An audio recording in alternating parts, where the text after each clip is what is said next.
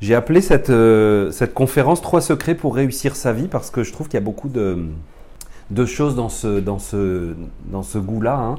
Tant de, clés pour telle chose, tant de trucs pour ceci, tant de secrets pour ça. Et euh, souvent, moi, je suis un petit peu déçu du contenu. Je trouve que c'est comme des petits trucs de cuisine, mais je trouve que ça manque de profondeur. Donc, dans cette conférence, je vais essayer de vous dire des choses un petit peu plus profondes que ce qu'on a l'habitude d'entendre. Et ce sont, des, euh, ce sont vraiment des, euh, des bases que je vous donne, des éléments de réflexion, comme des choses que vous devez vous-même réfléchir, vous devez voir dans votre vie où c'est, vous devez essayer de, le valider, de voir comment ça se passe. Je vais prendre des exemples, hein.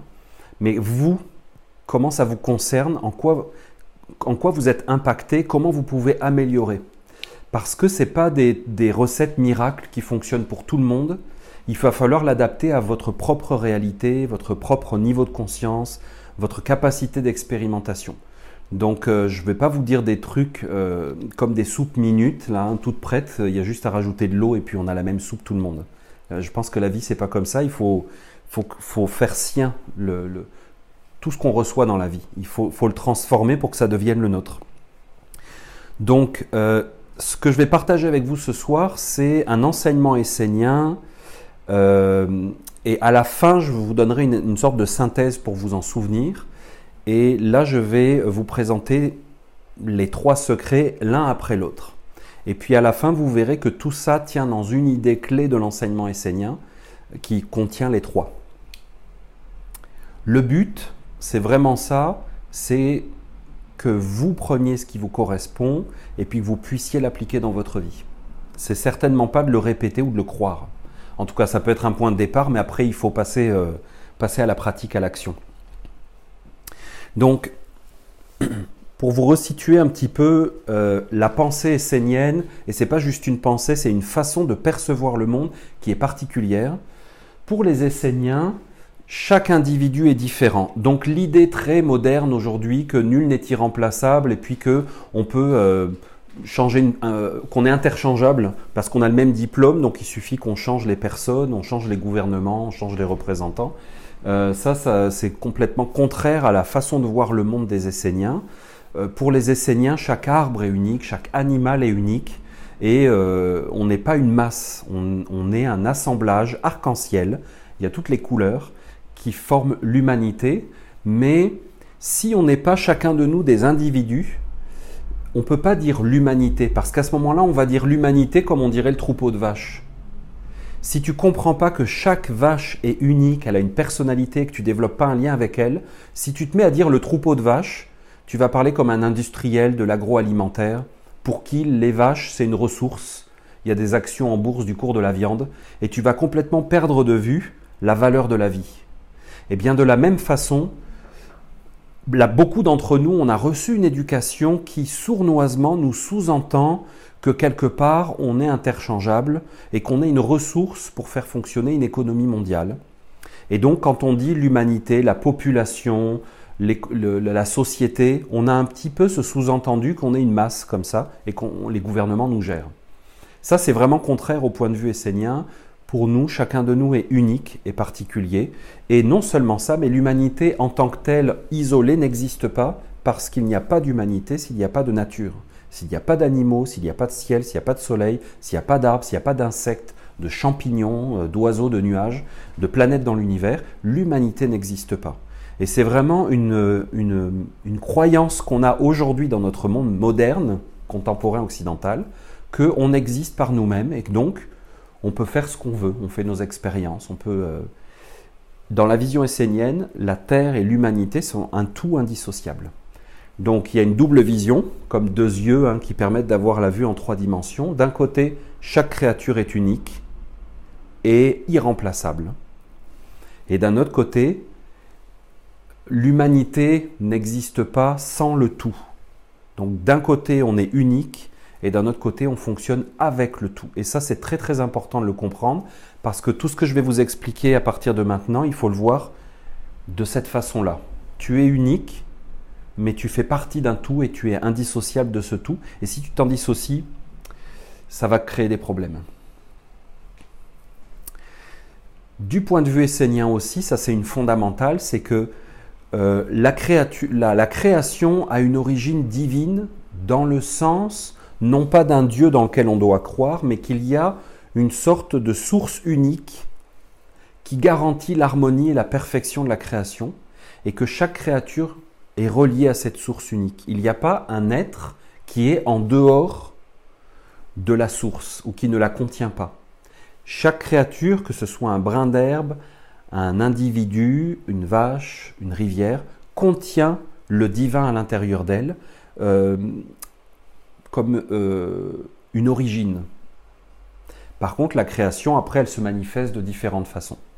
Mais l'origine commune de tous les êtres, c'est un principe d'harmonie, de santé, de paix, de cohésion, de cohérence. Et même dans la nature, quand on voit des choses qui semblent chaotiques, hein, une explosion de volcan, un tremblement de terre et tout ça, ça fait complètement partie de la nature. Et si vous regardez souvent, quand il y a un tremblement de terre, par exemple, ce qui nous paraît souffrant et douloureux et violent, c'est les conséquences du tremblement de terre sur des maisons, par exemple. Mais euh, dans la nature, tout ça fait partie de l'ordre naturel des choses. Donc le principe de l'harmonie, il est universel. Alors la roue médecine des Esséniens, elle représente l'être humain de cette façon-là comme un cercle. Et vous voyez, le centre au milieu est très important parce que c'est la part de divin qu'il y a à l'intérieur de chaque individu sur la Terre. Et c'est comme une goutte d'eau, hein. il y a de la goutte qui tombe dans l'eau, puis il y a des, cercles qui vont en, s'agrandissant. Il y a une étincelle divine à l'intérieur de toi, une origine, une source, mais il y a la vie qui se manifeste selon plusieurs niveaux, dans plusieurs mondes, selon plusieurs aspects. Et le cercle euh, le plus extérieur, c'est ce que nous, entre nous, on perçoit de nous-mêmes, c'est-à-dire notre corps. Ce que tu perçois de quelqu'un, c'est sa manifestation la plus extérieure. Hein, si tu veux connaître quelqu'un, ben, il faut passer du temps avec lui, faut apprendre à le comprendre, faut parler, du, parler avec lui pour comprendre comment il fonctionne, qu'est-ce qu'il ressent, à quoi il pense. Donc vous voyez, l'être humain, il est représenté de cette façon. L'extérieur, c'est le corps, ce que fait quelqu'un, par exemple, avec son corps. Et plus tu vas vers l'intérieur, plus tu te rapproches des couches profondes de l'être. Et au fond, au fond, au fond, à l'intérieur, il y a la source, l'origine, qui est un point unique. Alors j'aime bien cette illustration, elle est un peu enfantine, mais finalement, hein, souvent on se prend au sérieux, mais on est quand même euh, tous au, départ euh, des enfants qui jouent euh, dans un parc hein, ensemble. Hein. Donc vous voyez tous ces petits bonhommes là, j'aime bien parce qu'ils représentent vraiment la diversité de l'humanité. Et ce qui est intéressant, c'est que si vous regardez chacun d'eux, vous allez peut-être faire une association avec une culture, un pays, euh, s'il vient du nord, du sud, hein, si c'est un homme, une femme et tout ça. Et finalement, ça veut dire quoi? Ça veut dire que si ces petits bonhommes, vous les mettez tous tout nus, ils sont tous pareils, on est d'accord. Par contre, ils s'habillent de quelque chose qui fait qu'ils sont différents. Ça veut dire que hmm, qu'est-ce qui t'habille toi? Qu'est-ce qui t'a habillé? Qu'est-ce qui fait qu'aujourd'hui tu es la personne que tu es? C'est ta culture, ton époque, ton milieu social, ton éducation. Hein? Tout ça, ça t'habille. Ça t'a créé comme un vêtement qui fait que tu es différent des autres, qu'on est tous différents, et puis aussi que tu es proche de certaines personnes, tu as des points communs, des affinités ou pas. Il y en a parmi eux ici avec lesquels pour toi ça serait difficile de communiquer, peut-être même difficile de te comprendre et d'être d'accord, parce qu'ils ont des valeurs très différentes des tiennes, des croyances très différentes. Donc ça veut dire que notre environnement, notre éducation nous conditionne à un point euh, extrême. Donc j'ai pris ces illustrations ici. Vous voyez, c'est à chaque fois une maman avec un enfant. Donc c'est un point commun. Par contre, vous voyez la différence tout de suite. Hein, c'est évident. Alors j'ai pris des choses très schématiques. Hein. Des fois, les différences sont quand même plus subtiles. Vous allez parler à ces quatre femmes. Elles vont sûrement avoir des points communs, c'est sûr. Le point commun pour un Essénien, c'est ce qui est profond à l'intérieur de nous. C'est profond, c'est à l'intérieur. Par contre, dans la manifestation extérieure, il y a des différences importantes. Tu vas aller parler à cette femme qui est probablement de culture arabe musulmane. Elle n'a pas du tout les mêmes préoccupations, les mêmes peurs, les mêmes espoirs, les mêmes envies. Elle va pas forcément prioriser les mêmes choses pour ses enfants. Elle va peut-être penser à ses filles et à ses garçons de façon différente. La maman qui est dans un supermarché, à quoi elle fait attention? Peut-être que là, elle vérifie s'il y a des colorants ou des pesticides ou des OGM dans son aliment. Ça, ça va être sa préoccupation à elle. Ou s'il y a un taux de protéines ou un niveau de sucre, parce qu'elle a entendu à la télé. Alors que le niveau de sucre, peut-être que la maman asiatique, elle, euh, pour elle, elle n'en a même jamais entendu parler, c'est pas une préoccupation euh, pour elle. Peut-être qu'elle, elle a une fille, elle sait qu'elle doit économiser une dot pour pouvoir marier sa fille, et c'est un stress majeur dans sa vie. Alors que la maman au supermarché, elle n'y pense même pas. D'accord? Donc ça veut dire que ces conditionnements culturels, sociaux, ils s'incrustent tellement à l'intérieur de nous qu'ils font partie de nous. Prenez cette maman asiatique et mettez-la dans un supermarché, elle va avoir un temps d'adaptation très long et peut-être même que toute sa vie, elle va garder des conditionnements qu'elle a eus par son éducation. Donc ça veut dire que il faut voir et reconnaître qu'on a une grande partie de nous-mêmes et de ce qu'on est capable de, de, connaître, même en rentrant à l'intérieur de nous, qui vient d'un conditionnement, qui n'est pas nous-mêmes au fond, au fond, au fond. Donc ça veut dire que, comme on l'a vu dans la roue médecine, accéder à l'intérieur de soi-même, c'est très profond. Et là, je vous ai mis des mots un petit peu plus spécifiques. Tu vois, dans la, sphère la plus extérieure, c'est ton corps physique. Hein, on a vu les mamans. La maman qui est entièrement voilée, la maman qui porte son, la maman au Kenya qui porte son bébé sur son dos, la maman qui est au supermarché, la maman asiatique. Ça, c'est le corps physique. Bon, elles sont différentes. Si tu rentres un petit peu à l'intérieur d'elle, comme je t'ai dit, tu vas peut-être voir qu'il y en a une qui se préoccupe de la dot. Il y en a une qui se préoccupe de son mariage parce que c'est elle qui doit marier sa fille. C'est pas sa fille qui va choisir qui elle épouse. Hein. C'est la mère. Enfin, c'est les parents qui doivent choisir son. Ok? Il y en a une peut-être elle se préoccupe pour, les études et le diplôme que sa fille va avoir. L'autre elle n'y pense pas parce que de toute façon elle va jamais faire d'études. Peut-être qu'elle sait même pas que ça existe. Les études, l'école et tout ça. Donc ça veut dire que les désirs que tu vas trouver dans un être humain sont énormément conditionnés par la société, par son monde. Les sentiments, là on rentre encore plus à l'intérieur, les sentiments, les émotions, ils vont être aussi conditionnés par ta société, par ta culture, par ta religion, par ton époque.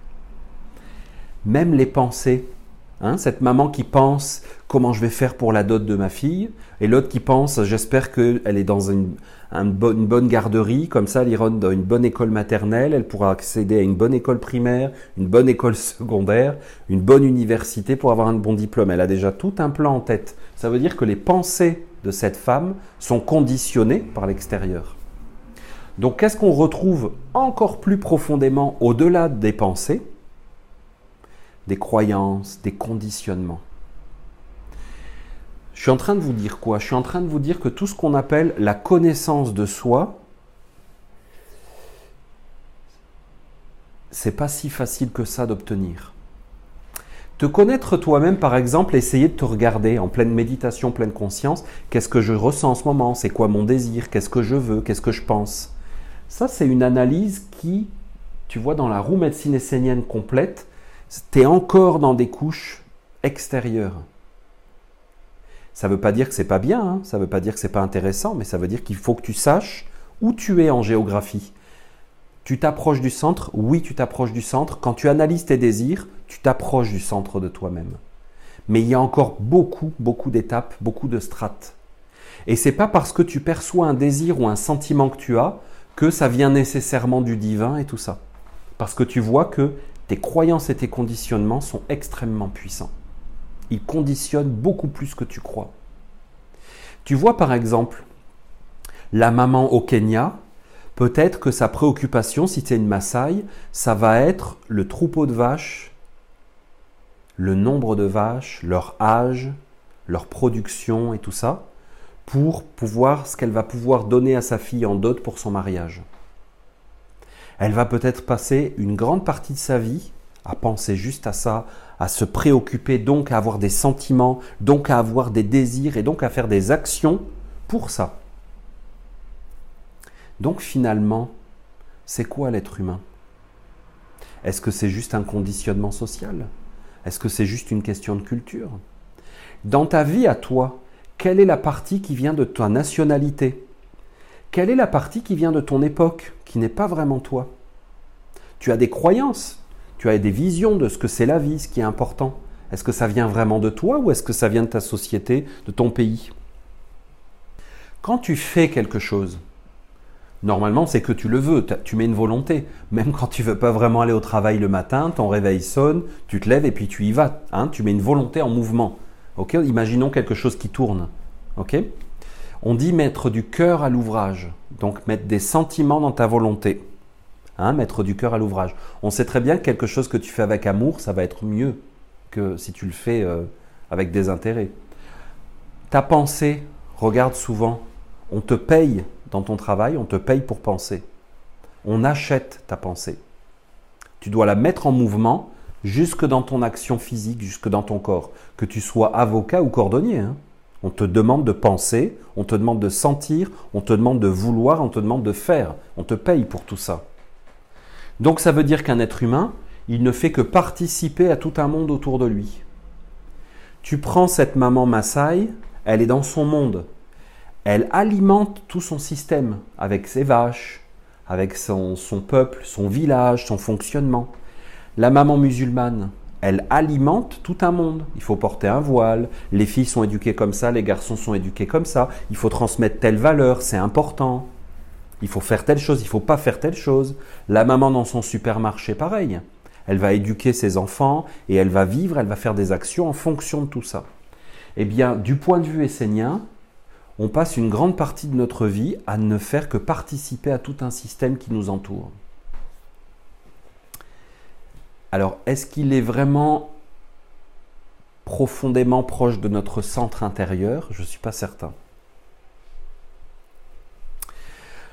Alors, est-ce qu'il y en a parmi vous qui ont déjà vu ce symbole d'un grand pentagramme dans un cercle? On le voit souvent dans les trucs de magie, de Wicca, de paganisme. Hein, on représente un pentagramme dans un cercle. Ce symbole, il est très ancien. D'ailleurs, dans les films, quand ils veulent représenter un, rituel de magie ou de magie noire, les décorateurs de Hollywood, ils se fatiguent pas. Hein. Ils font un pentagramme au, sol avec un cercle, trois bougies, puis tout de suite, ça a l'air d'un grand rituel euh, de magie. Hein. En fait, c'est que l'homme, il est représenté par comme un pentagramme. J'ai pris l'illustration de Léonard de Vinci. L'homme forme une étoile sur la terre. Et vous le retrouvez dans beaucoup de fresques égyptiennes. Vous retrouvez des petites étoiles à cinq branches. Des fois, il y en a des milliers. Euh, pourquoi on le représente comme ça? Parce que pour les anciens, l'homme, il est particulier sur la terre. Tu regardes la nature, tu es dans la nature. Et tout d'un coup, tu vois un homme passer et tu vois que c'est particulier l'homme. De par sa forme, de par son corps, il est particulier et il fait quelque chose de spécial sur la terre. Et Jésus a dit, vous êtes le sel de la terre. Vous n'êtes pas les ingrédients du plat, vous êtes le sel. Est-ce que tu as déjà essayé de manger sans sel? Mange sans sel, prépare quelque chose sans sel, mange-le, rajoute du sel et dis-toi, c'est moi qui fais la différence dans la vie. Je suis ce sel qui fait la différence que je sens dans ma bouche, c'est ce que je peux apporter dans la vie. Tu es quel sel? Tu donnes quel goût à la vie? Pour les anciens, l'homme est fondamental parce qu'il sale la terre. Il donne une saveur à la vie, particulière ou pas. Et ça, ça veut dire quoi? Ça veut dire que ce qui sort de toi, comme un sel, c'est une énergie. Il y a une énergie qui sort de toi. Que tu le veuilles ou pas. Je t'ai marqué ici quatre sources d'énergie principales qui émanent de tous les êtres humains. Il y a ta pensée, tes sentiments, ce que tu veux et ce que tu fais. C'est pour ça que je t'ai dit, on te paye. C'est un échange d'énergie. Tu donnes ça et on te donne de l'argent fabriqué par les banques, des papiers. On te les donne en échange. OK? Que tu le veuilles ou non, il y a de l'énergie qui sort de toi. Ça veut dire qu'un être humain, c'est une génératrice d'énergie permanente. Est-ce que tu as déjà vu des petites caméras cachées? Il y en a, c'est marrant. Hein? Ils, laissent un billet de, de, banque sur le trottoir, puis ils filment pour voir les réactions des gens. Est-ce que toi-même, tu as déjà trouvé de l'argent par terre puis qui était à personne? Est-ce que tu crois que si tu mets de l'argent sur le trottoir, personne ne va le ramasser? Est-ce que tu as déjà mis de la nourriture ou oublié de la nourriture euh, quand tu faisais du camping ou euh, à ton chalet dans la nature? Est-ce que les ratons laveurs ou les fourmis se sont dit ah ben non c'est son sandwich on va pas y toucher euh. La vie n'est pas comme ça. La nature te montre que si tu laisses quelque chose, il y a tout un monde des, créatures. La vie est organisée comme ça. Il n'y a rien qui se perd. La nourriture intéresse tout le monde. Il y a toujours des êtres qui correspondent. Que ce soit une charogne, il y a des créatures qui se nourrissent de charogne. Des excréments de vache, attends quelques jours, va voir dedans, c'est bourré de vie. Il y a des créatures qui se nourrissent de tout, de toutes sortes de choses. Bon, à part le plastique, ce, que, ce que fabriquent les humains aujourd'hui, ça. Donc ça veut dire que ce qui sort de toi intéresse. Le monde n'est pas indifférent à toi que je suis en train de te dire, ça veut dire que quand tu penses,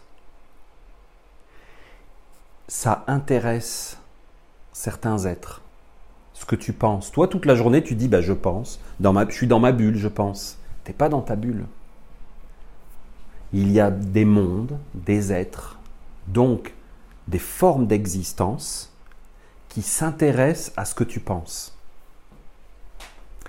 Si tu as des pensées de fraises, tu vas attirer des êtres qui se nourrissent de fraises. Si tu as des pensées de fleurs, tu vas attirer des êtres qui se nourrissent de fleurs. Si tu as des pensées de charogne, tu vas attirer des êtres qui se nourrissent de charogne. Je fais que vous décrire quelque chose que tout le monde peut voir dans la nature. Allez demander à des êtres des peuples premiers qui vivent dans la nature, pour eux c'est évident. Ils le savent très bien.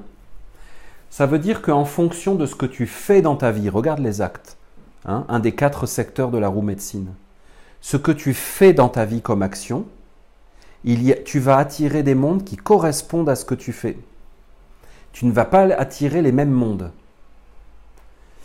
On va prendre des exemples, euh, des exemples très connus. Céline Dion, je la prends souvent comme exemple parce que j'habite au Québec et puis euh, elle est québécoise, mais c'est très représentatif cette fille-là, elle avait une qualité d'énergie. Il y a tout un monde qui l'a repérée et qui était intéressé par elle.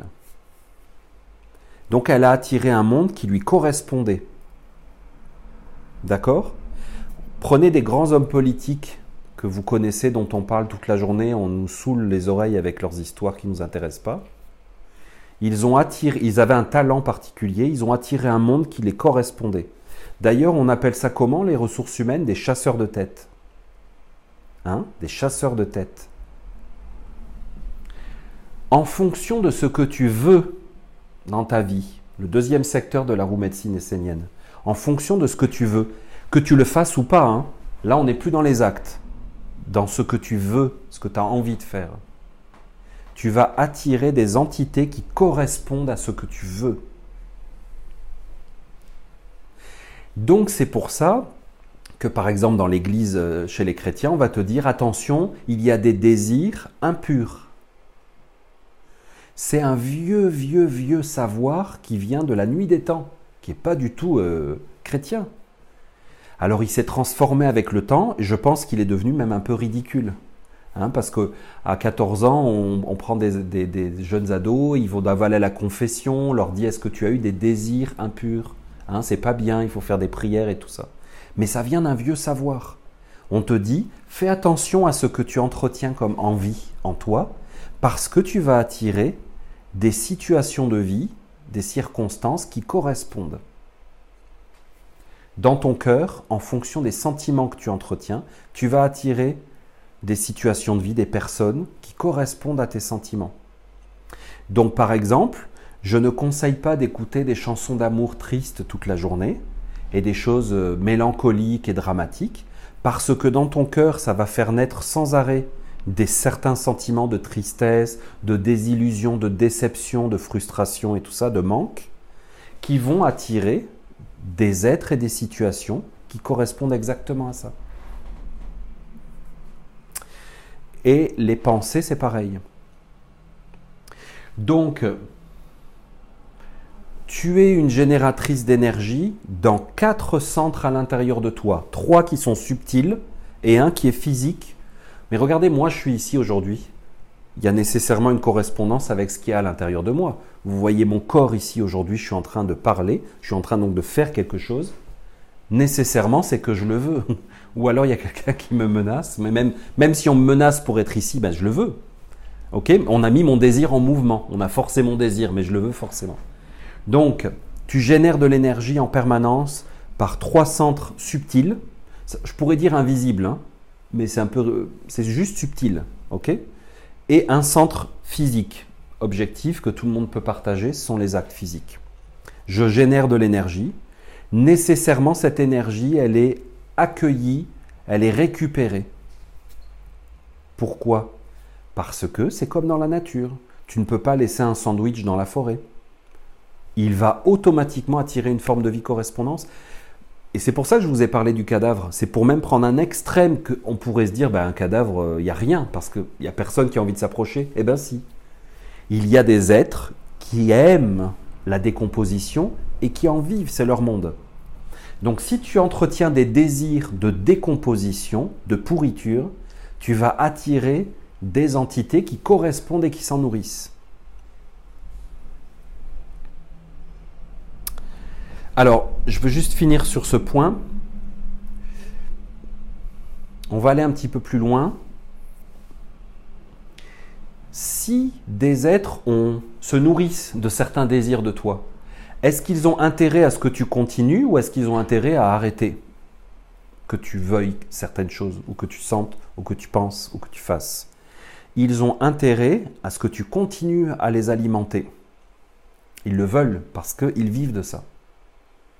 Ok Alors là, on parle, je peux vous parler de, subtil, d'invisible, mais on peut même parler de visible. Les entreprises, les compagnies, par exemple, le savent très bien.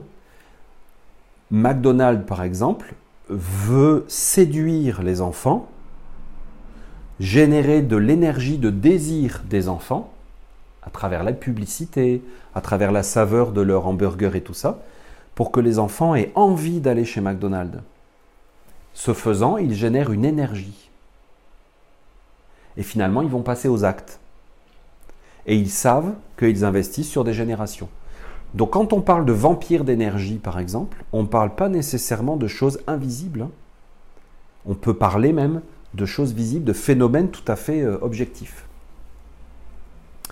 Donc tu comprends que les croyances, les conditionnements dont je t'ai parlé, les culturels, hein, les quatre mamans qu'on a pris comme exemple, ils sont super importants. Pourquoi? Parce que comme je vous ai expliqué, en fonction de tes croyances, tu vas penser certaines choses ou pas.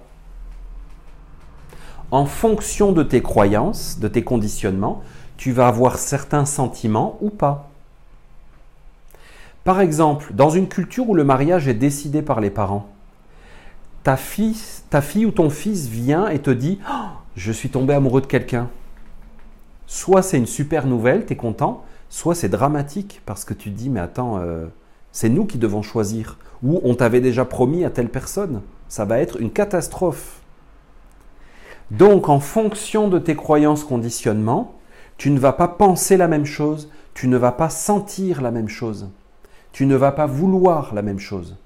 Donc tes sources d'énergie, hein, ce que tu fais, ce que tu veux, ce que tu sens, ce que tu penses, sont toutes soumises à tes conditionnements, à tes croyances. Donc vous comprenez pourquoi pour la roue médecine des Esséniens, nos croyances, nos conditionnements sont super, super, super, méga importants. Parce qu'ils vont conditionner la façon et le type d'énergie, la qualité d'énergie que tu vas sortir de toi. Je vais vous donner un exemple concret. Le président américain, c'est typiquement un gars, un gars d'affaires, qui est né dans un milieu d'affaires. Il, nécessairement, il a lu des livres de développement personnel, euh, la loi d'attraction, comment obtenir ce que vous voulez, comment vous motiver vous-même, comment vous fixer des objectifs et les atteindre. C'est obligé, il a lu des livres comme ça et il les a mis en pratique. D'accord? Ben oui, on aurait préféré qu'il les connaisse pas, mais bon. Donc, il s'est lui-même, il s'est fait implanter dans ses croyances et ses conditionnements des outils. Je vais vous en reparler après. Eh bien, ça a eu un impact sur sa façon de penser, sur sa façon de sentir, sur sa façon de vouloir et sur ce qu'il a fait. Et finalement, ça impacte qui? Le monde entier.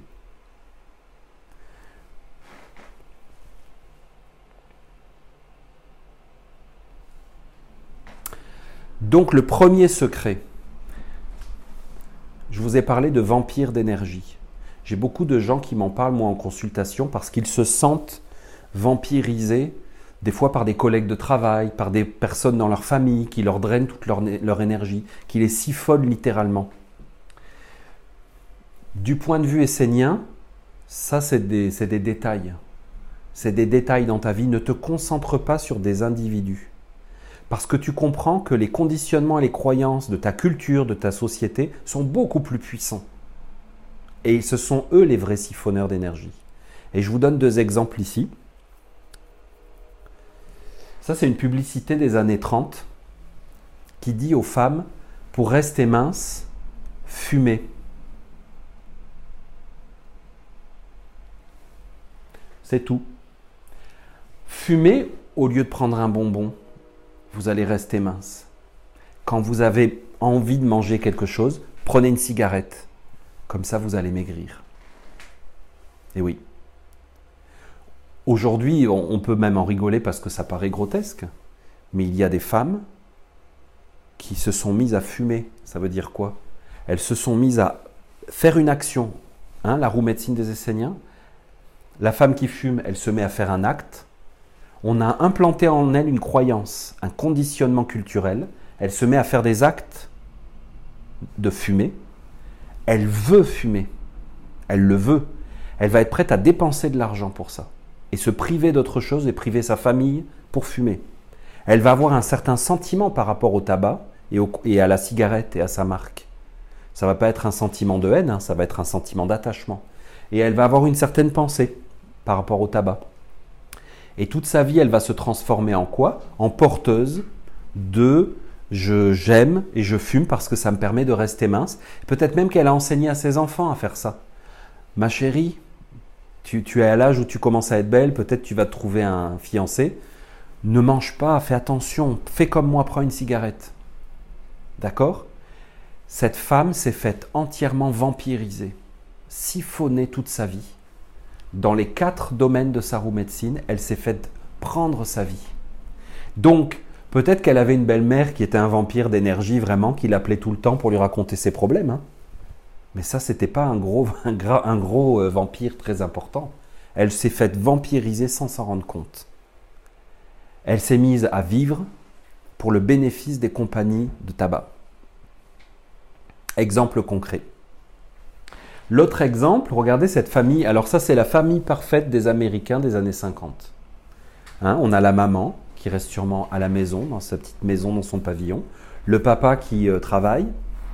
Et d'ailleurs, la maman, quand le papa va rentrer le soir, elle va se refaire une beauté, parce qu'ils disent à la télévision qu'il faut se faire belle pour accueillir son mari. Donc ils ont quatre enfants, hein, c'est des boomers. Ça, c'est les boomers.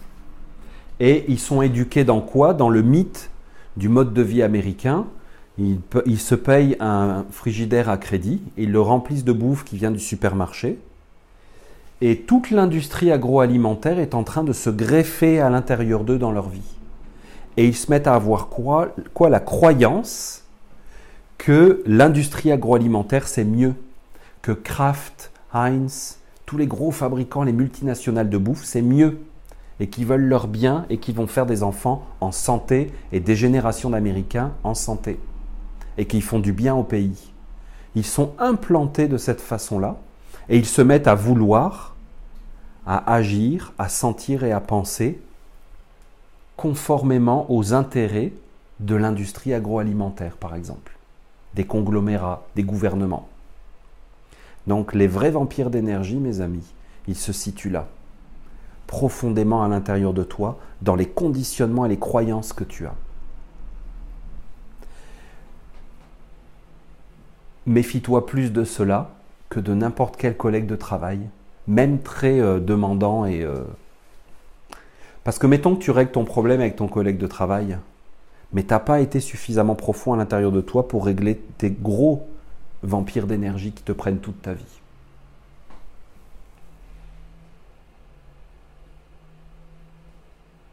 Un bon vampire, regardez dans la nature, il y a des animaux parasites, hein, comme les tiques et tout ça, qui nous sucent le sang. Ils sont souvent organisés pour ne pas que tu sentes, pour ne pas te faire saigner, tout ça. Un bon vampire d'énergie, il est toujours très très subtil et discret. C'est là qu'est sa force.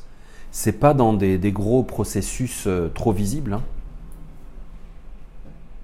Il va même en général te faire croire que c'est ton meilleur ami et qu'il veut ton bien. Alors, on a vu ce premier secret, hein, il y en a trois, il en reste deux. Alors il y a des êtres, je vous ai parlé du président américain qui avait probablement lu des, livres de développement personnel et puis de, croissance personnelle, tout ça. Il y a des êtres qui s'éveillent à cette réalité intérieure et ils savent que ils ont du pouvoir d'action sur leur vie et que s'ils font des choix, s'ils prennent des décisions, ils peuvent changer. Donc j'ai pris deux exemples connus. Vous avez les Beatles qui ont été vraiment euh, une inspiration pour des générations. Hein. Euh, ils sont allés en Inde, ils ont découvert la méditation, ils se sont aperçus que le système c'était une farce, qu'il fallait prendre du recul sur les choses, qu'on pouvait décider de notre vie. Ils ont inspiré beaucoup d'êtres à euh, être original et à oser euh, euh, ne pas être comme leurs parents, par exemple, ne pas faire la même chose, à prendre des décisions et à vivre comme ils avaient envie d'eux. Puis vous avez bien sûr la, célèbre américaine euh, qui est un bon exemple de comment tu peux naître dans un milieu défavorable, dans des conditions défavorables et avoir tout contre toi. Hein. Être une femme noire aux États-Unis dans les années 60, c'est comme, c'était comme bingo. Hein. Et comment elle a pu complètement tourner la table, changer la donne, et puis euh, devenir une des femmes les plus puissantes du monde. Parce qu'elle a compris qu'elle avait un réel pouvoir et qu'elle pouvait changer les choses. Et donc souvent, ces êtres-là, ils vont faire appel à des techniques spirituelles qui viennent des temples, qui viennent des êtres éveillés, des initiés.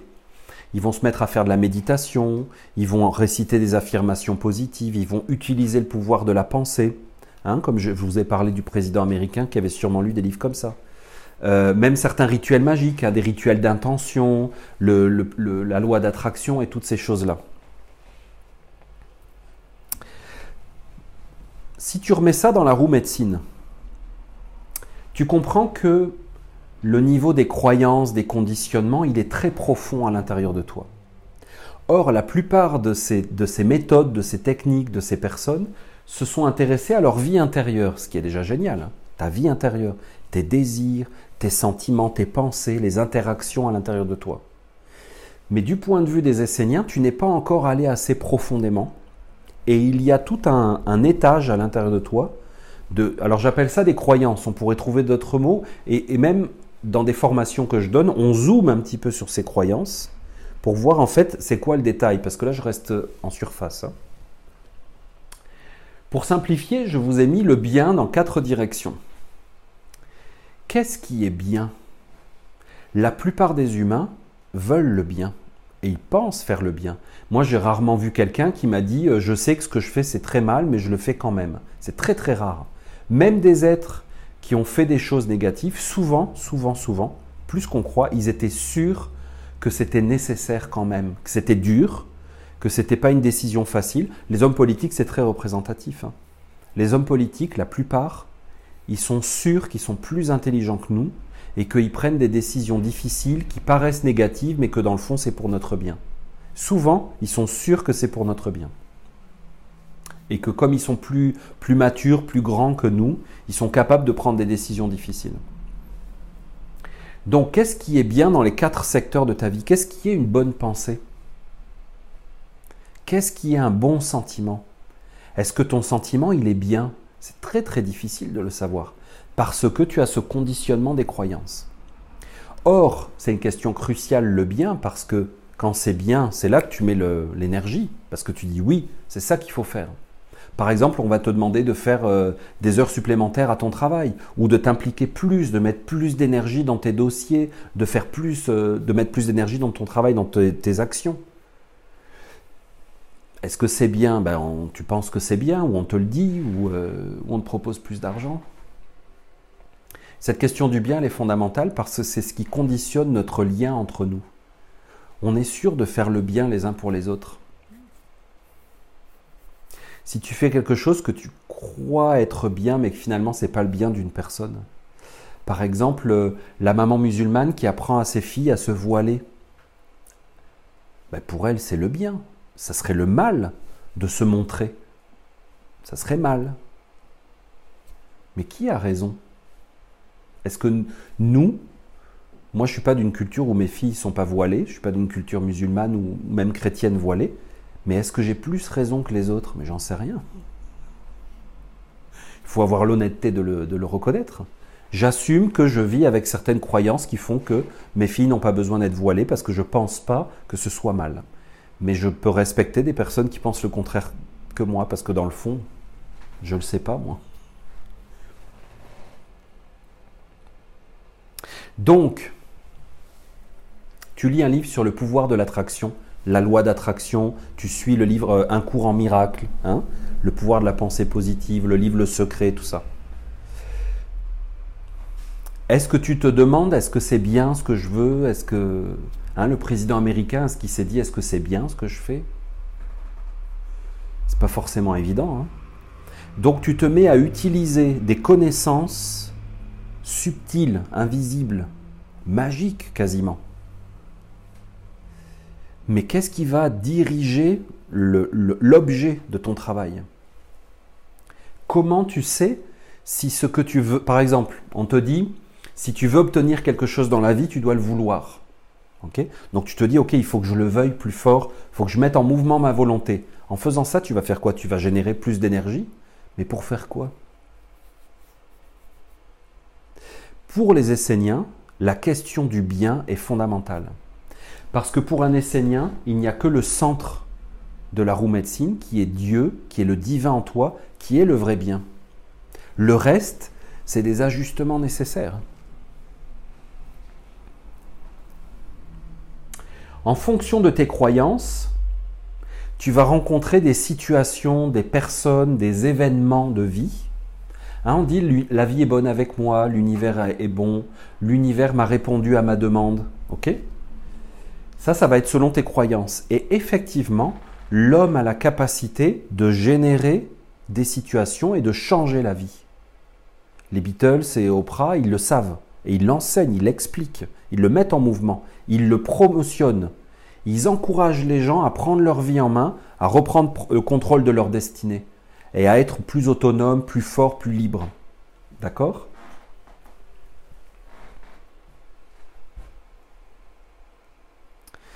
Mais si le point de départ de ton énergie, c'est tes croyances, tu vas rencontrer des situations de vie, des événements, des personnes qui correspondent à tes croyances et pas nécessairement à ce qui est le vrai bien profond qui garantit l'harmonie des mondes. Donc, si tu veux mettre en mouvement des lois spirituelles, tu dois faire tout un travail pour toi, sur toi, pour atteindre des couches profondes de ton être, pour être certain que ça vient du centre. Vous savez, il y a un truc qui est très représentatif, je trouve, c'est que vous voyez beaucoup de personnes qui sont devenues milliardaires, qui ont énormément réussi dans leur vie. Je ne sais pas si vous avez remarqué, mais à un certain âge, ils commencent à, à perdre un peu l'intérêt pour ce qu'ils font. Et euh, par exemple, ils créent une fondation, ils se mettent à s'occuper des enfants, des pauvres, des malades, des autres. Hein. ils commencent à avoir un message un petit peu plus euh, avec des valeurs et tout ça. Beaucoup, on voit ça beaucoup. Parce qu'au bout d'un moment que tu as fait le tour de la question, tu t'aperçois qu'il y a des choses plus essentielles dans la vie. Hein. On sait très bien que ce qui sauve l'humanité du chaos, c'est pas le contrôle politique, c'est pas l'économie, c'est pas les lois et les règlements. On sait très bien qu'en dernier recours, qu'est-ce qui fait qu'on est des humains et puis qu'on peut passer au-delà de tous les drames, les, les catastrophes naturelles et tout ça? Mais c'est l'entraide, c'est le soutien mutuel, c'est le partage, c'est la compassion, Hein. Quand il y a eu les grands tsunamis en Inde, euh, au Sri Lanka, vous vous souvenez, au début des années 2000, hein, il y a eu, euh, je sais pas, 150 000 morts, c'était effrayant. Ce qui nous touche, c'est de voir les situations où les gens, malgré tout, ils s'entraident, ils sont ensemble, ils se rebâtissent leur maison, ils nettoient les dégâts, ils enterrent leurs morts ensemble, ils se serrent les coudes. C'est là qu'on voit l'humanité, qu'elle est belle, ok? C'est dans ces valeurs-là. Regardez cette militante pacifiste pendant la guerre du Vietnam. La guerre du Vietnam, c'est ignoble. Ce qu'ont fait les Américains, c'est absolument... Euh, c'est un karma pour l'Amérique colossal. Hein. Colossal toutes les réglementations d'armes à feu que vous voyez là, les, massacres dans les écoles et tout ça, c'est que le début du retour de bâton.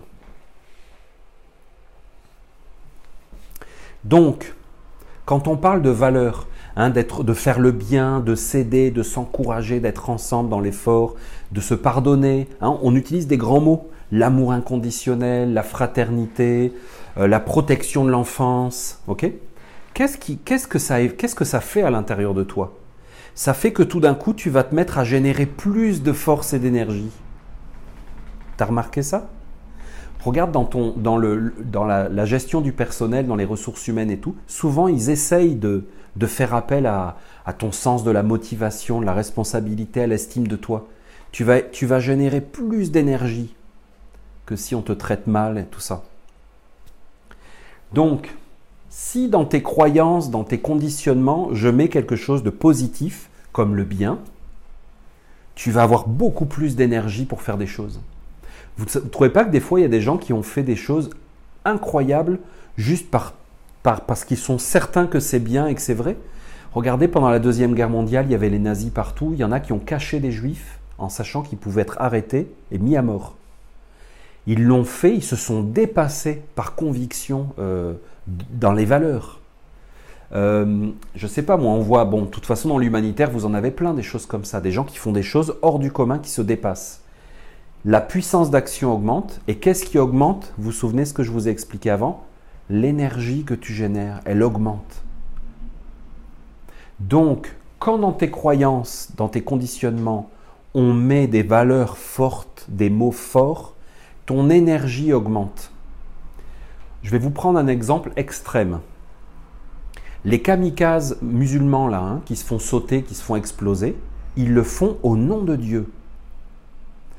Pour un humain, il n'y a rien de plus grand que Dieu parce que Dieu, c'est l'absolu en lui.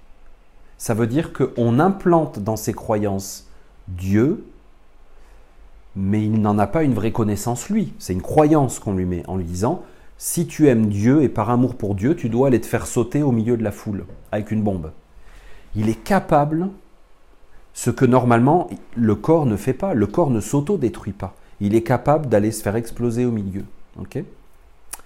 Ça veut dire que cet endroit à l'intérieur de toi où il y a des croyances, des conditionnements, on a tout pouvoir sur toi. Ça veut dire que ce qui rentre à l'intérieur de toi et qui vit là, comme un conditionnement, une croyance, c'est tout puissant dans ta vie. Et ça peut te faire faire plein de choses, bonnes ou mauvaises.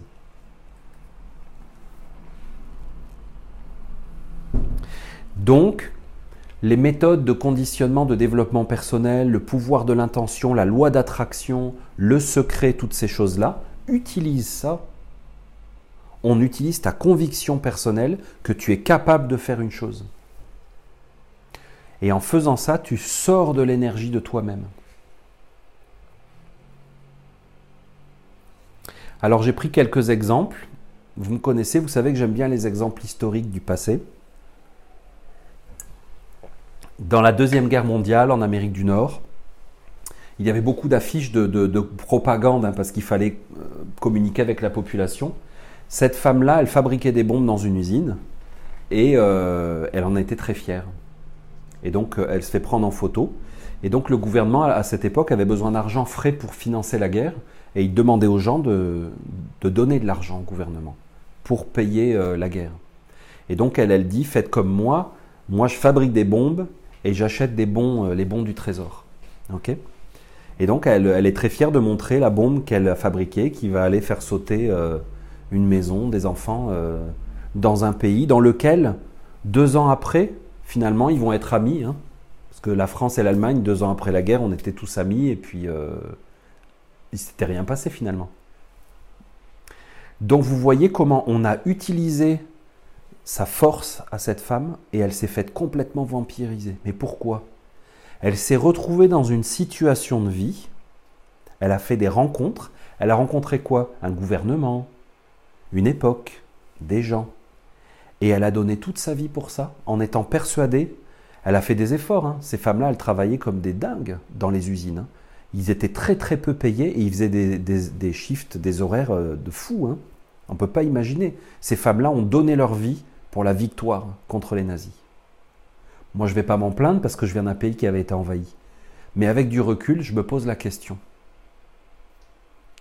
Est-ce qu'on n'a pas été tous manipulés dans cette histoire Des deux côtés? Un autre bon exemple, Téléthon. Hein, Jerry Lewis, avec juste son Téléthon, il a levé 2 euh, milliards 500 millions de dollars en plusieurs années. Hein. Puis on en est où de la recherche pour cette maladie? Sûrement qu'on la comprend mieux, on la comprend, hein. on la comprend mieux. Qu'est-ce qu'il faisait lui? Il avait un don, ce gars-là. Il avait un pouvoir. Quand il était jeune, il faisait rire tout le monde. Non, ces films, il a fait rire des millions, des centaines de millions de gens, Jerry Lewis. Et il avait un don d'implanter quelque chose à l'intérieur de toi, dans ton cœur. Il a utilisé ce don pour te faire donner de l'énergie pour la recherche pharmaceutique scientifique. Ça, c'est un très bon exemple. Hein. Et il y a des gens qui se sont fait implanter cette croyance que la science allait régler les problèmes.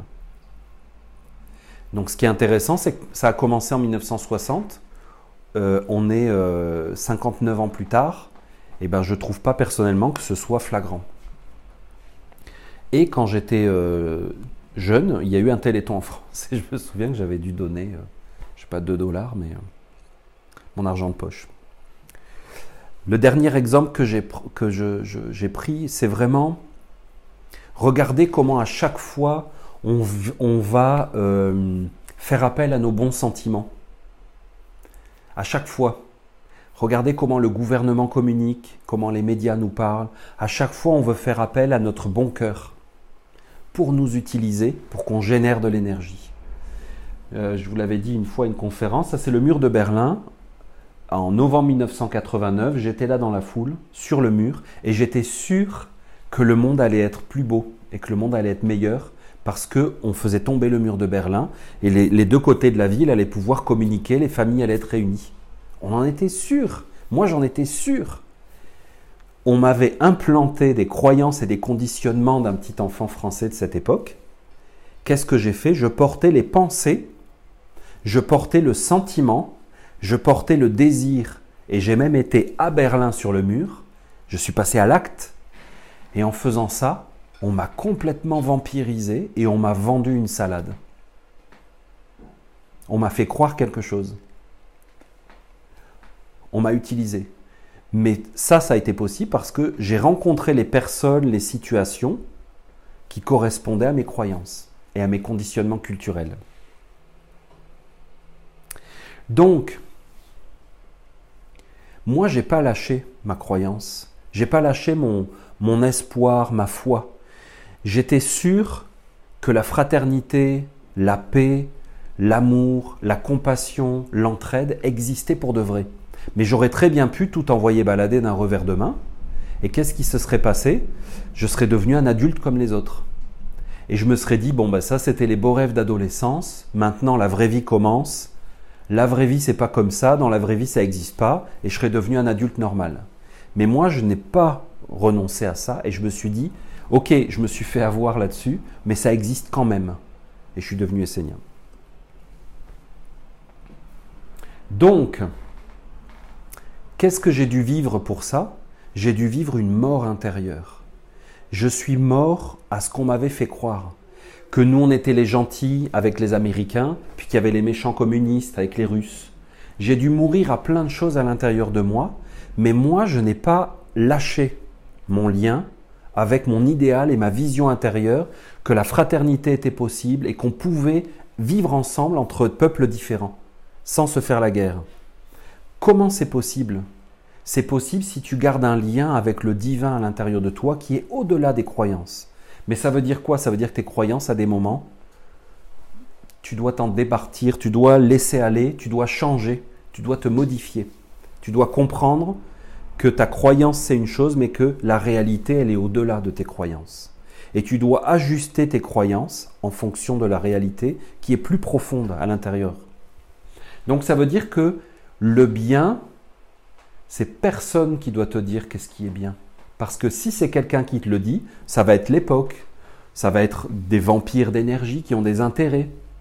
Hein, ils vont te faire croire que, je ne sais pas moi, euh, que c'est bien de donner, euh, ben, comme j'ai dit tout à l'heure, la femme qui, euh, que c'était bien de fumer une cigarette à la place de manger pour être mince. Tu vas te faire croire des choses, ok? Mais donc tu dois garder un lien avec le bien qui ne vient pas de l'extérieur. Il y a pas, on n'a pas à te dire ce que c'est. Ça doit venir de l'intérieur. Donc tu dois développer un lien intime, personnel, avec les valeurs que tu, qui sont importantes dans ta vie. Si c'est le bien, développe un lien avec le bien à l'intérieur de toi et ne n'achète pas du bien à l'extérieur, ne te fais pas stimuler de l'extérieur. Donc, pour illustrer ce deuxième secret, j'adore dans Fantasia de Walt Disney, il y a cette partie où il y a l'apprenti sorcier. L'apprenti sorcier, c'est une, histoire euh, qui n'a pas, pas été inventée par Disney. L'histoire, elle est très simple. Mickey est un apprenti chez un magicien qui fait de la magie et tout ça. Et lui, il est apprenti, mais l'apprenti, il fait juste que transporter de l'eau et nettoyer le plancher toute la journée. Il en a marre. Il aimerait bien être un magicien et faire de la magie. Qu'est-ce qu'il fait? Il voit son maître qui fait de la magie il applique la loi d'attraction, il pratique la pensée positive et tout ça. Quand son maître va se reposer, il se met à faire de la magie. Pourquoi? Pour le bien. Le bien, c'est quoi? C'est que son balai se met à porter ses seaux d'eau à sa place.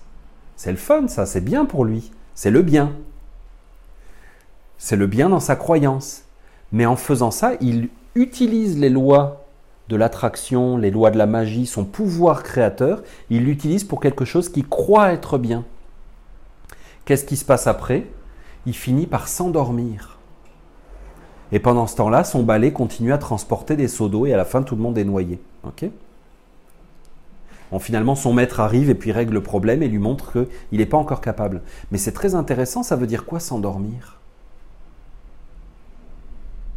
Moi, j'aurais pu m'endormir avec mon histoire de bien, d'avoir libéré, hein, que ça y est, les deux Allemagnes sont réunies, réunifiées, on a fait l'unification allemande. J'aurais pu m'endormir, j'aurais pu y croire. J'aurais endormi ma relation avec le bien et j'aurais vécu dans le bien de la société en racontant à mes enfants, oui, quand j'étais jeune, j'ai fait un truc extraordinaire, je suis monté sur le mur de Berlin. Et en faisant ça, j'aurais été complètement utilisé par le système sans m'en rendre compte en étant sûr que j'avais fait quelque chose de bien. Donc, deuxième secret, si tu veux rencontrer les bonnes personnes dans ta vie, si tu veux rencontrer les vraies bonnes situations, méfie-toi des techniques qui utilisent ton pouvoir créateur. Je ne te dis pas de ne pas t'en servir, parce que tu as un pouvoir créateur de toute façon. Mais réfléchis bien sur qu'est-ce qui est euh, le bien dans ta vie, qu'est-ce qui doit t'arriver et qu'est-ce que tu veux vraiment. Oprah, elle est devenue une des femmes les plus puissantes du monde, mais elle, elle promotionne quoi? Elle veut que les gens se mettent à pratiquer la pensée positive et leur pouvoir créateur, mais pour faire quoi? Selon quelle croyance ils vont se mettre à agir? Mickey, l'apprenti sorcier, il s'est mis à agir selon la croyance qu'il fallait pas qu'il porte les seaux d'eau et que c'était mieux que ce soit les balais qu'il fasse.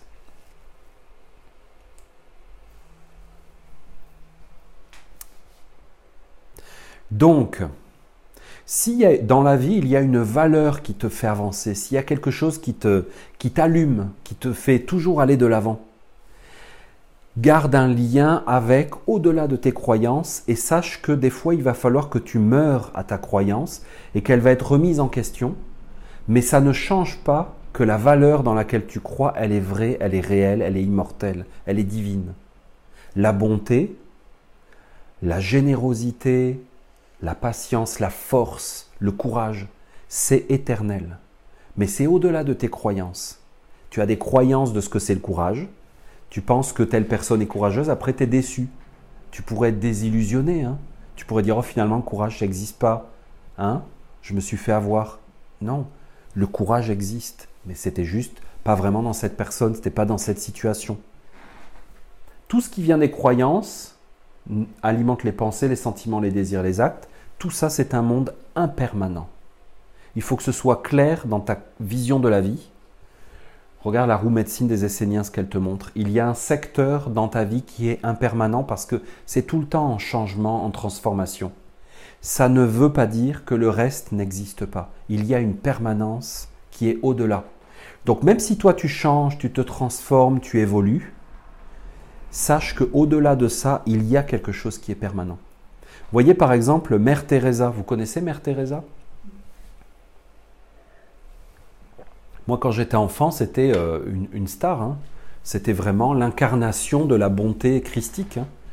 Puis en fait, après, on a découvert qu'elle euh, elle, forçait des conversions au christianisme et que, euh, bon, je, le nuance, hein, mais quand même, c'est une réalité que elle, soignait les chrétiens. Donc, si tu n'étais pas chrétien, ben, et que le christianisme et la conversion au christianisme étaient quand même conditionnels. Et donc, euh, voilà, ça veut dire quoi? Ça veut dire que c'était une femme hors du commun et qu'elle agissait dans ses croyances. Elle a le droit, hein. moi j'ai rien contre ça. Mais vous voyez, il y a des gens qui ont été déçus, qui ont dit ah ben finalement on s'est fait avoir et tout ça. Il faut pas faire ça. Il faut pas se, laisser déconcentrer. Il faut rester concentré. Donc, la mort fait partie de ton processus intérieur parce que tu vis des transformations et c'est normal. Donc je l'ai écrit, je trouve que c'est bien dit comme ça. Euh, ne te laisse pas distraire par les hauts et les bas de la vie. Reste fidèle jusqu'au bout aux valeurs que tu crois être essentielles. Et sache que dans l'humain, il y a quelque chose d'impermanent, même en toi. Tu peux te décevoir par rapport à un idéal que tu avais. Ça ne veut pas dire que tu dois abandonner. Alors j'ai un exemple euh, flagrant. Hein. J'entends des petits ricanements dans la salle déjà. Le mariage, c'est un très très bon exemple. Pourquoi? Mais Parce que c'est un engagement. C'est une promesse qu'on se fait, c'est une vision idéale qui est mise à l'épreuve de la dure réalité et du temps qui passe. Et donc, je vous ai pris trois illustrations parce que je voudrais vous montrer quoi, comme trois exemples. On va dire, c'est tout à fait imaginaire, que ces personnes-là vivent en concubinage. Ça veut dire qu'ils ne sont pas mariés, ils ne sont pas fiancés, ils habitent ensemble qu'ils habitent ensemble depuis 6 mois parce qu'ils se sont rencontrés sur Internet ou depuis 40 ans, ça change rien. Ça veut dire que eux, dans leur façon de voir la vie, ils sont ensemble et puis ça suffit. Ils n'ont pas besoin de rien du tout comme mariage ou cérémonie ou quoi que ce soit. Donc ça, c'est un premier exemple. Donc vous voyez que eux, dans leur roue médecine, ils sont ensemble, c'est un acte qu'ils posent, ils vivent ensemble, ils veulent être ensemble. Probablement au niveau des sentiments, ils sont attachés l'un à l'autre. C'est tout. Ça se limite à, la. C'est très à l'extérieur de leur roue médecine, mais ça fonctionne peut-être. Hein. Je vous ai pris un autre exemple que je trouve trop drôle. C'est ceux qui vont à Las Vegas pour faire un petit mariage Elvis Presley. Hein. Donc eux, peut-être que ça fait deux ans qu'ils économisent, ils, rêvaient de ce mariage-là. Il y a peut-être 50 invités derrière l'appareil photo qu'on voit pas, puis ils vont tous se prendre une cuite euh, phénoménale à la fin de la soirée. Donc ça, ça veut dire que déjà, ils y mettent plus d'énergie dans leur euh, mariage. Parce que eux, ils font un mariage, ils se sont déplacés, ils ont mis de l'énergie dans quelque chose. Donc ça veut dire qu'ils projettent déjà quelque chose de plus fort, plus intense. Et euh, le troisième exemple, alors là, c'est on passe à une catégorie supérieure, ils vont se marier à l'église. Donc ça veut dire qu'ils demandent à des prêtres, à des religieux, à une autorité spirituelle divine d'être témoins de leur engagement. Donc vous voyez, dans la roue médecine, on ne se situe pas du tout au même niveau là. Hein. On, rentre beaucoup plus profondément. Là, on touche le niveau des croyances. Hein.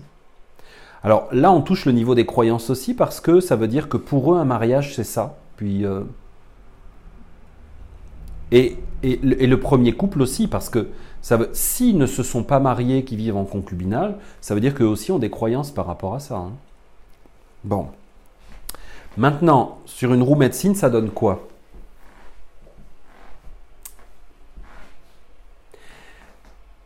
Si tu, ton mariage il se limite à ton mariage, ton union, ta vie de couple se limite à les actes, le désir, le sentiment, c'est largement suffisant. Tu n'as pas besoin de faire plus. La vie, la vie peut se vivre comme ça.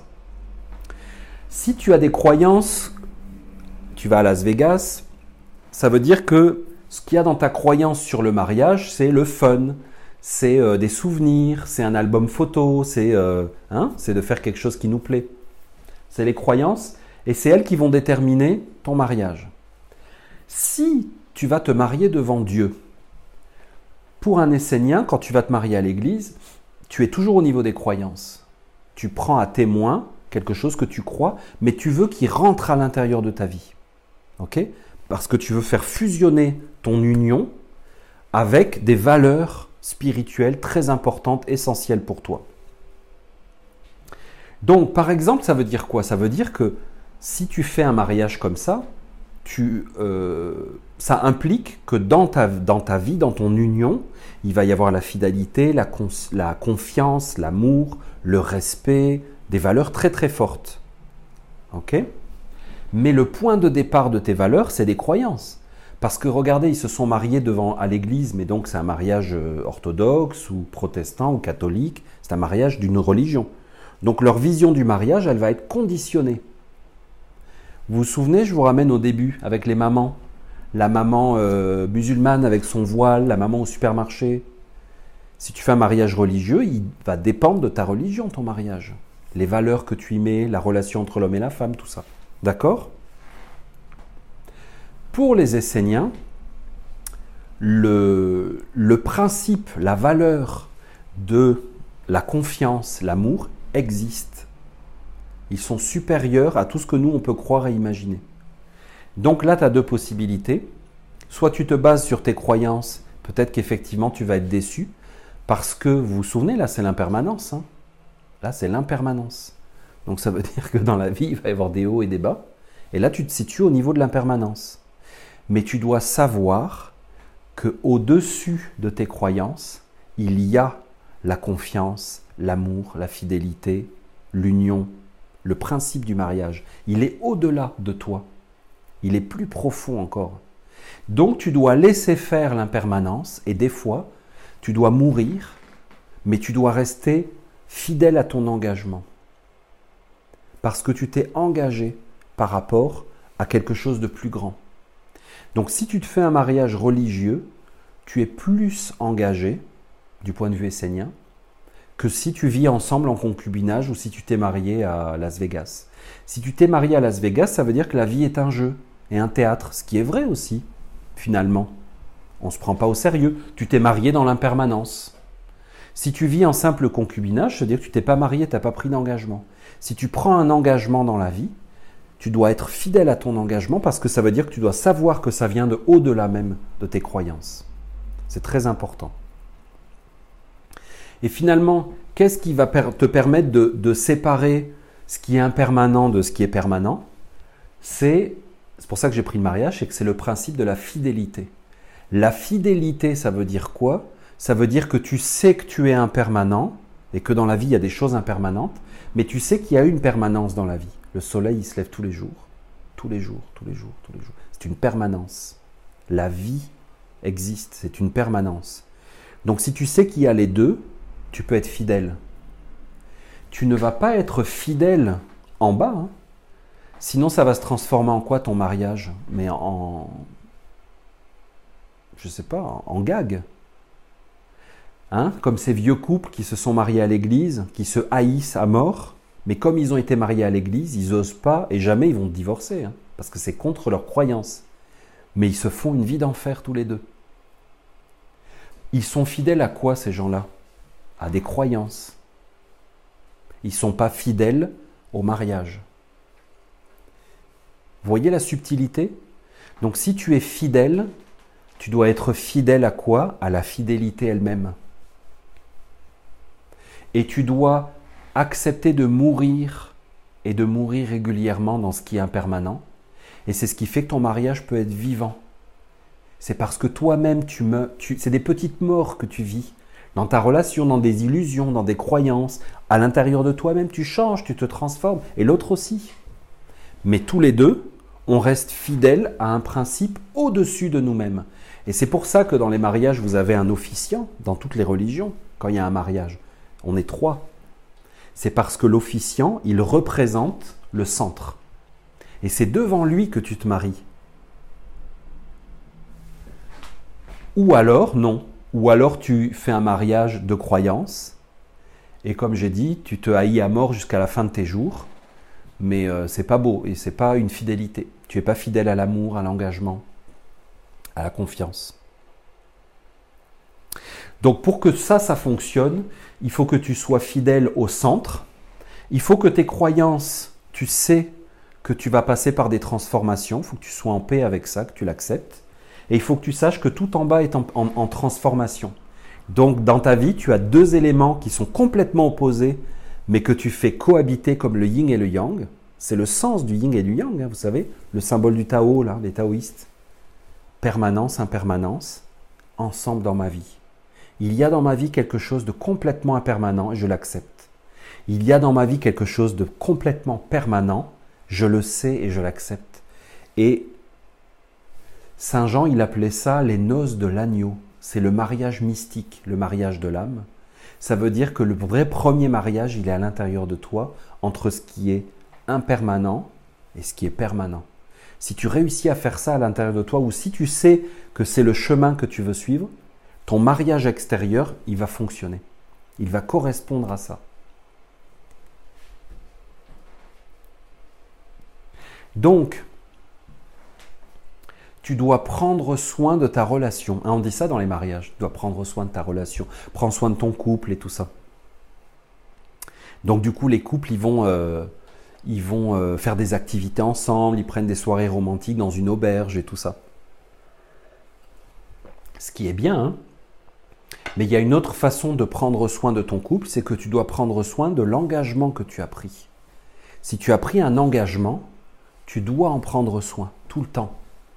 Sinon, au bout d'un moment, il va euh, vieillir, il va mourir, et toi, tu vas mourir avec lui, parce que tu vas pas te transformer, tu vas pas t'actualiser.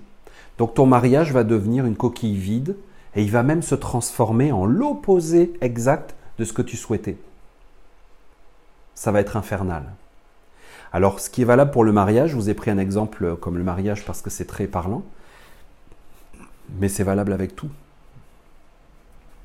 quand tu prends des engagements. Par exemple, c'est pour ça qu'avant je vous ai parlé de ceux qui, euh, qui, prennent, euh, qui utilisent la loi d'attraction et tout ça. Quelque part, tu prends des engagements quand tu fais ça. Tu t'engages à des choses. Et souvent, souvent, souvent, on laisse tomber ces engagements-là. Parce qu'on a une petite satisfaction, alors on passe à autre chose. On n'est pas assez constant et fidèle, centré sur les choses essentielles dans nos vies, parce qu'on se contente de petits biens. Sais, un petit bien, après ça change, un autre petit bien. Et donc pour ça, les Esséniens, ils ont une règle de vie qui synthétise ce que je vous ai expliqué aujourd'hui, mais vous ne pouvez pas la comprendre si vous n'avez pas entendu ce que je vous ai dit avant. Tu respecteras jusqu'à la mort. On a parlé un des petites morts. Jusqu'à ce que tu meurs, tu dois respecter tes engagements. Parce que si tu ne le fais pas, tu, vas, tu vas passer par une succession ininterrompue de déceptions et de tentatives de vie, sans arrêt, sans arrêt. Si tu es constant dans un engagement, tu vas savoir que c'est à l'intérieur de toi qu'il y a des petites morts, des transformations, mais dans le fond, tu vas rester conscient et constant dans ton engagement, dans ta concentration de vie. Parce que finalement, c'est quoi ton engagement en vrai? Ton engagement à toi qui est unique. Vous vous souvenez au début, je vous ai dit, pour un enseignant, chaque créature est unique. Chacun de nous est unique. L'engagement de vie que tu as pris en t'incarnant, c'est d'être qui tu es. Et vous avez vu avec la roue médecine des Esséniens comme c'est pas facile, avec tes conditionnements, avec ta société, tes croyances, ton époque, ta culture, c'est pas facile du tout d'être qui tu es. Mais tu as pris l'engagement. En naissant sur terre, tu as pris l'engagement d'être qui tu étais. Eh bien, ce serment, cet engagement que tu as pris, tu dois le respecter jusqu'à la mort. Et pour ça, tu dois vivre toutes ces petites morts qui vont t'amener de plus en plus à être qui tu es réellement, au-delà des conditionnements, au-delà des choses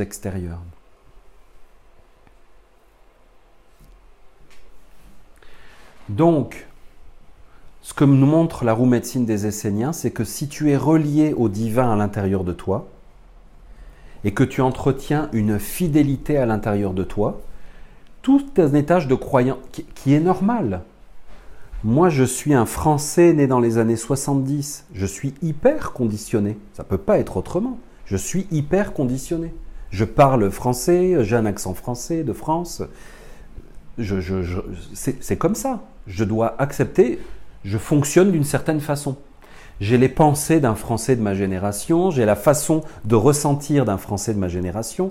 C'est sûr, j'ai assez voyagé dans le monde pour m'en rendre compte. Hein. Je rêve pas en couleur. Hein. Oui, je suis sûrement un être cosmique, mais je suis aussi un Français euh, des années 70, ce qui est beaucoup moins intéressant.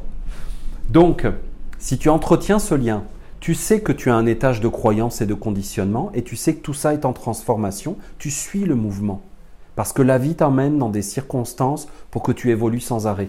Mais tu sais qu'il y a à l'intérieur de toi quelque chose qui ne change pas et qui n'évolue pas. Si tu fais ça, tu vas avoir, tu vas respecter, tu vas mettre en pratique les trois secrets dont je voulais vous parler ce soir. D'abord, tu vas te protéger des vampires énergétiques. Pourquoi? Mais parce que tu vas être toi-même. Si tu es toi, il n'y en a pas de vampires énergétiques. La vie ne te vampirise pas. Ce sont des êtres qui te vampirisent. Quand tu n'es pas toi-même, tu te décentres et tu leur donnes de l'énergie. Si tu es toi-même, tu vas donner de l'énergie juste à ce que tu dois faire dans ta vie. Tu vas nécessairement toujours attirer les bonnes personnes. Parce que le bien, tu sais que des fois c'est des petits biens, c'est des croyances de bien que tu as, mais tu sais que la vie va t'amener le vrai bien. Tu es confiant. Et comme tu es toi, tu vas toujours rencontrer les vraies personnes qui te correspondent. Et bien sûr, tu vas tenir tes promesses de vie, tu vas tenir tes engagements, parce que tu es fidèle à toi-même, tu vas nécessairement être fidèle à ce que tu fais. Tu vas jamais t'engager à faire des choses qui sont pas toi. Je m'engage à fumer pour soutenir l'industrie euh, du tabac, et puis finalement je change. Non, non, tu vas pas faire ça, tu vas pas prendre ce genre d'engagement, donc tu vas être nécessairement fidèle à qui tu es. Donc, tu dois respecter jusqu'à la mort tes serments et engagements. Et le premier de ton serment et de ton engagement, c'est d'être qui tu es toi. C'est une quête intérieure, c'est une démarche, c'est un cheminement, c'est celui des Esséniens.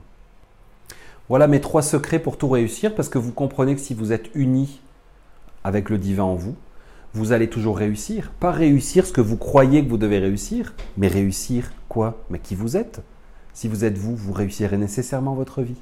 Ça ne peut pas être autrement. Donc en suivant ces trois secrets, vous allez tout réussir dans la vie.